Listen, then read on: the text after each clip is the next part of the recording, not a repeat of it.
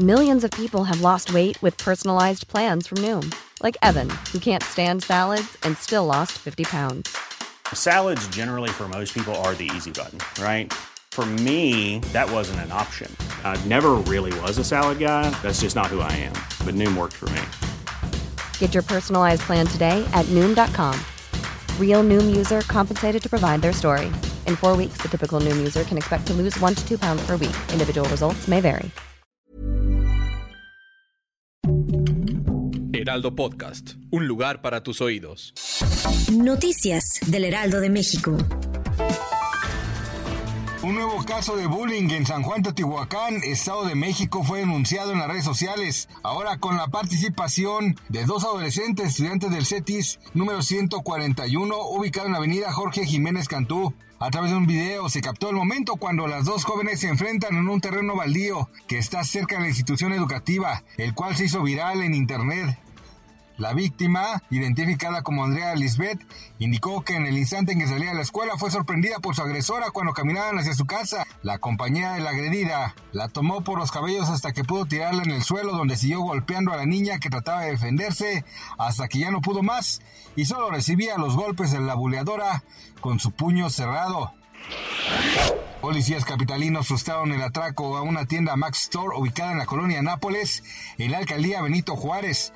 Los delincuentes que se habían llevado iPhones y MacBooks fueron detenidos y se recuperó la mercancía con un valor estimado de 8 millones de pesos. La acción tuvo lugar en la avenida Insurgentes y su cruce con Ohio, en la colonia Nápoles, donde los monitoristas del C2 Sur alertaron a los oficiales de un asalto en proceso, por lo que de manera inmediata acudieron al lugar y al arribar tuvieron contacto con varios sujetos que corrían con bolsas en las manos. Mientras Estados Unidos atraviesa una crisis financiera debido a los cierres de algunos bancos, las instituciones políticas y legales se preparan para una prueba de fuego, pues el expresidente Donald Trump invitó a sus seguidores a manifestarse ante su posible arresto este martes 21 de marzo. Eso provocó que las alarmas se encendieran frente a la posibilidad de que genere una ola de protestas violentas en las calles del país vecino. Fiscales federales trabajaban buscando indicios de crímenes cometidos por Trump antes y durante su mandato como presidente. Si efectivamente la acusación se presenta, sería la primera vez que se lleva adelante una causa penal en contra de un expresidente de Estados Unidos. Lupillo Rivera tuvo que ser ingresado de emergencia en el Hospital Ángeles de Lindavista.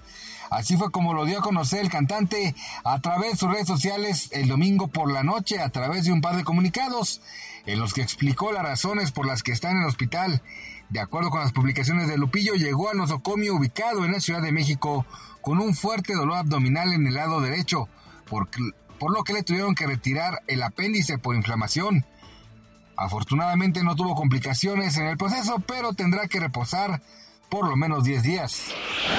Gracias por escucharnos, les informó José Alberto García. Noticias del Heraldo de México.